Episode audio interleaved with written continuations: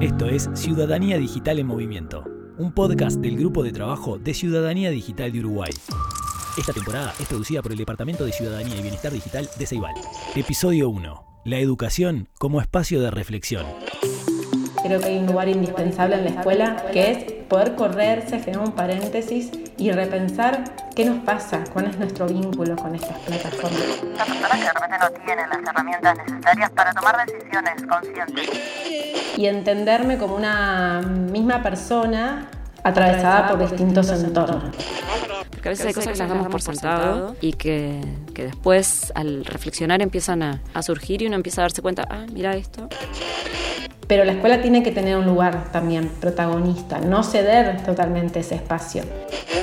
eh, en este mundo que es digital en múltiples aspectos. Así que como buscando un equilibrio entre ambas cosas. Eh, la escuela es el lugar predominante para igualar derechos. Eh, soy maestra de inicial y, y lo veo en, en estos niños que tienen contacto con, con todo lo digital. Y necesitamos capacitar a los docentes para que lo puedan hacer, ¿no? Creo que tenemos que, que ir desarrollando un montón de, de herramientas para que realmente uno pueda moverse en ese entorno, pero de manera respetuosa, de manera crítica, de manera participativa. Derechos, Habilidades digitales, participación, Responsabilidad. cultura, redes sociales, Inclusión. pensamiento, crítico. conocimiento, Accesibilidad. apropiación tecnológica, Activismo. gobierno electrónico, ciberbullying, comunicación, oportunidades. Les damos la bienvenida a la segunda temporada de Ciudadanía Digital en Movimiento. Mi nombre es Felipe Montes y junto a Laura Pedrosa les acompañaremos a lo largo de estos cinco episodios. Hola Laura. Hola Felipe, antes de avanzar en este episodio, les comentamos que este podcast tiene la finalidad de abrir un canal de comunicación que promueva la reflexión entre quienes nos escuchan en relación a la ciudadanía digital. En la temporada 1 trabajamos desde el Departamento de Ciudadanía y Bienestar Digital de Ceibal en colaboración con la Agencia de Gobierno Electrónico y Sociedad de la Información y el Conocimiento, AGESIC, y el programa Virapitá, abordando desde diferentes ángulos la estrategia de ciudadanía digital de Uruguay. En esta oportunidad les acompañaremos desde Ciudadanía y Bienestar Digital de Ceibal y nos enfocaremos en la relación entre educación y ciudadanía digital, buscando aportar a la formación de docentes y otros actores del ámbito educativo en esta temática compleja, actual y desafiante. ¿Cuál es el rol de la educación en la construcción de ciudadanía digital?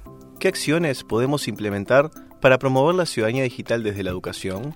Para responder estas preguntas y otras relacionadas, invitamos a docentes y referentes académicos para que nos aporten su visión. Damos comienzo entonces a la segunda temporada de Ciudadanía Digital en Movimiento, denominada Educación y Construcción de Ciudadanía. Nuestra primera invitada es Lucía Feinboim. Lucía es licenciada en Ciencias de la Comunicación Social por la Universidad de Buenos Aires, especialista en ciudadanía digital y alfabetización mediática informacional. Es fundadora y directora de educación en Faro Digital.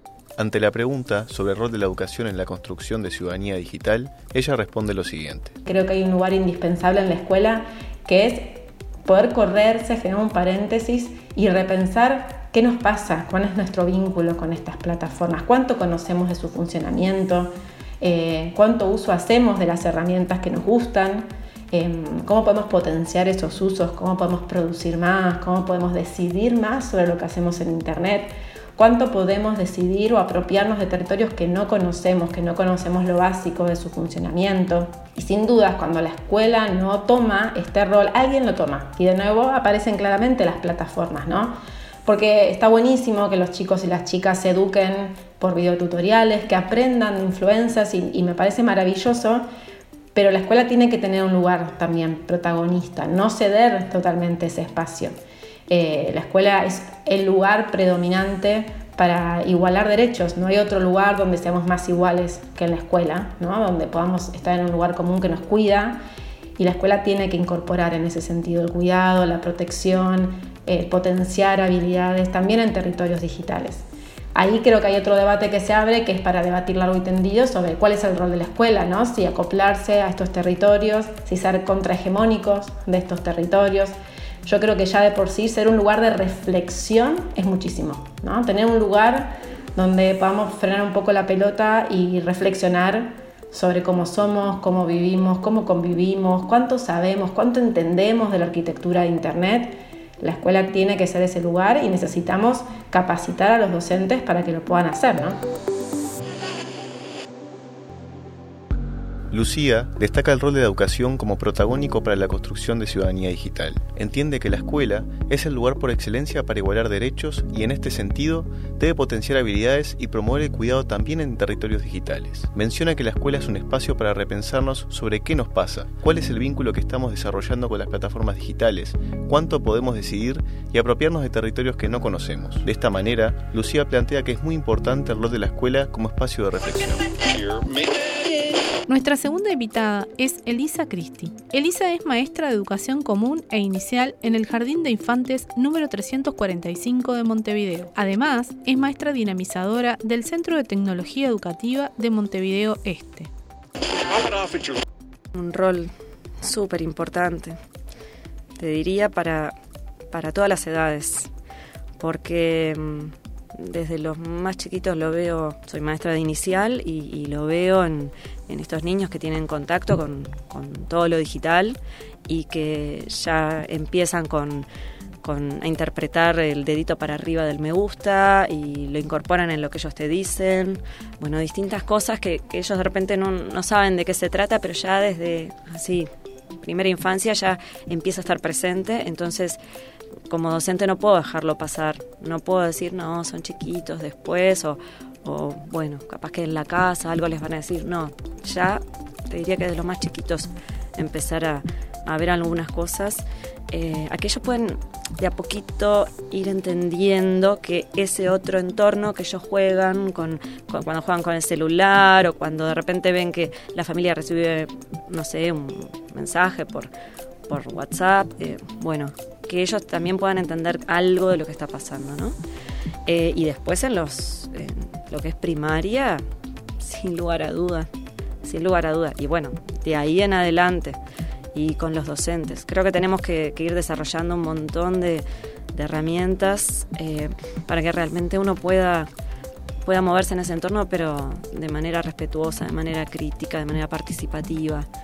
Eh, y que nos faltan herramientas. Capaz que esto nos llegó, eh, si bien ha sido un proceso, como que los últimos años nos han bombardeado con muchas cosas y, y hay muchas personas que de repente no tienen las herramientas necesarias para, para tomar decisiones conscientes en el entorno digital. Entonces tenemos que, que trabajarlo desde la educación, sin lugar a dudas.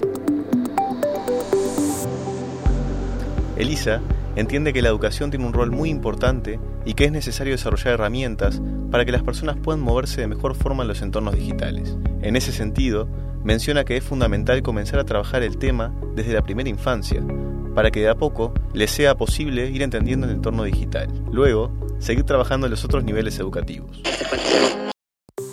Escuchemos ahora qué nos dicen nuestras invitadas sobre las estrategias y acciones que se pueden o podrían implementar desde la educación para promover la construcción de ciudadanía digital.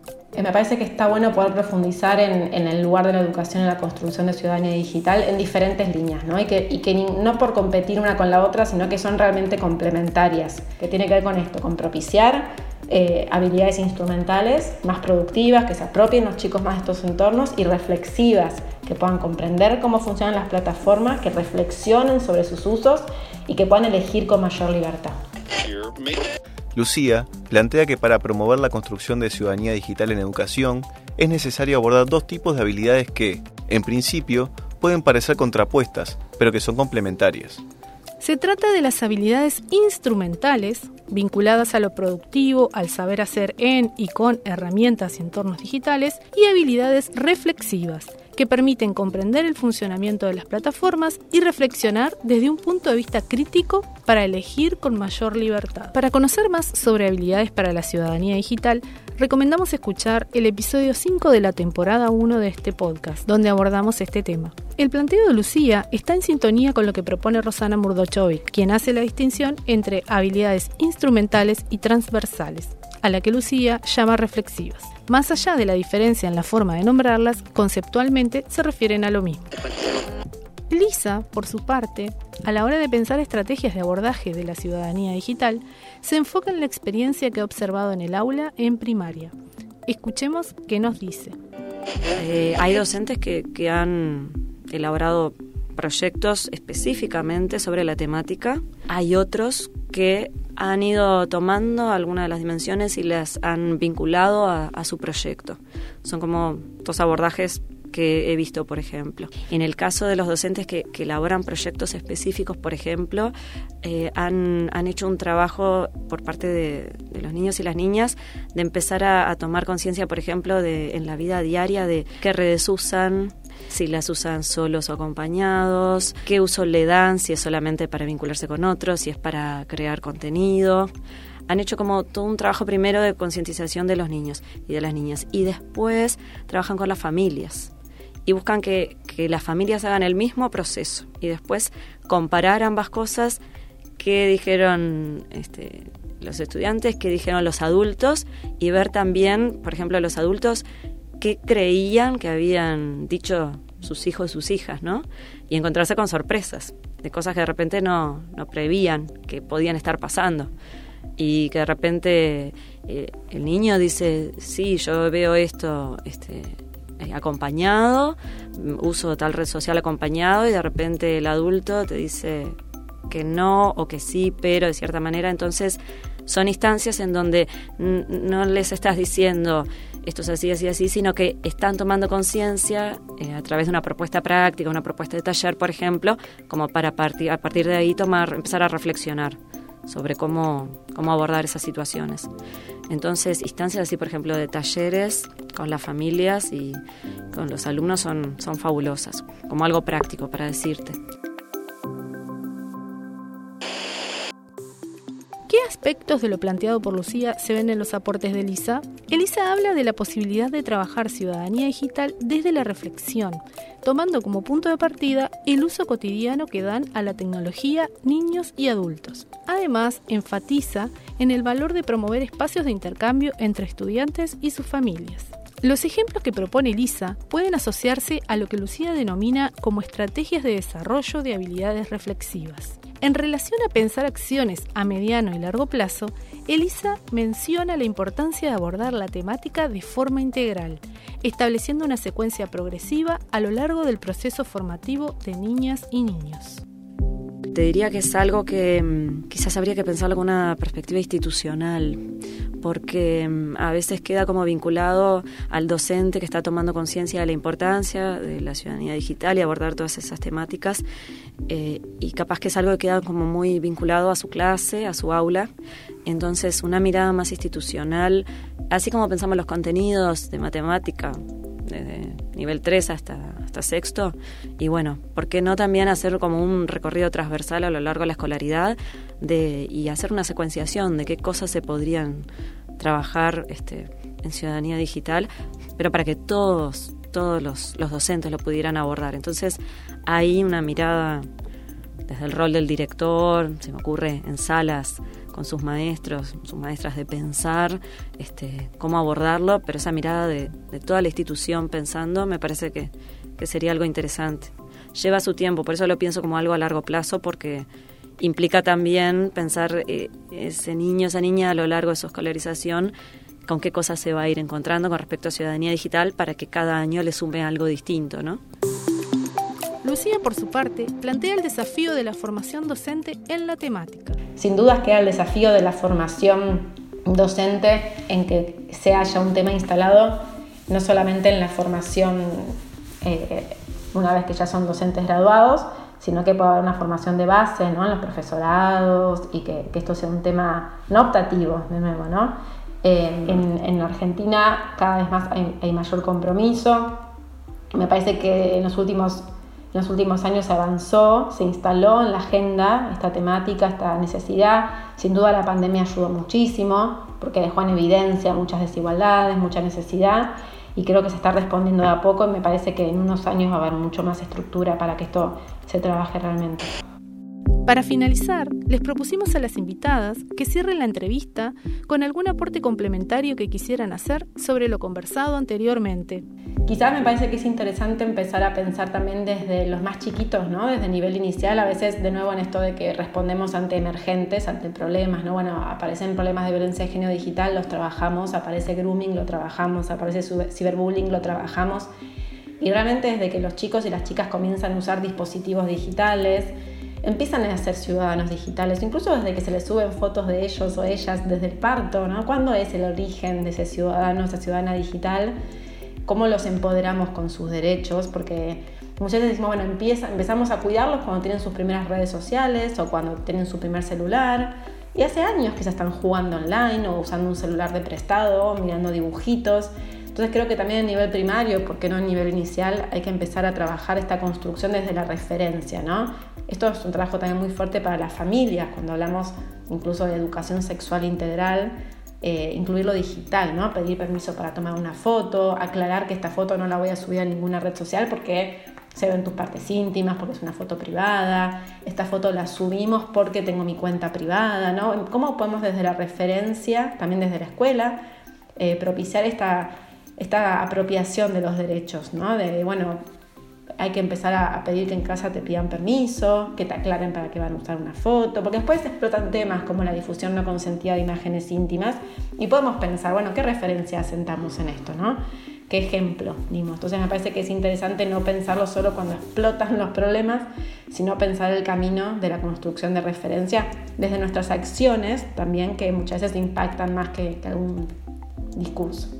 Estamos hablando hoy en día de, lo hablábamos antes, pero más hoy en día, de el alumno, de la alumna como centro, ¿verdad? Como participante activo. Eh, entonces, en, esto que tiene que ver con ciudadanía digital, creo que también tenemos que, explorar ese camino.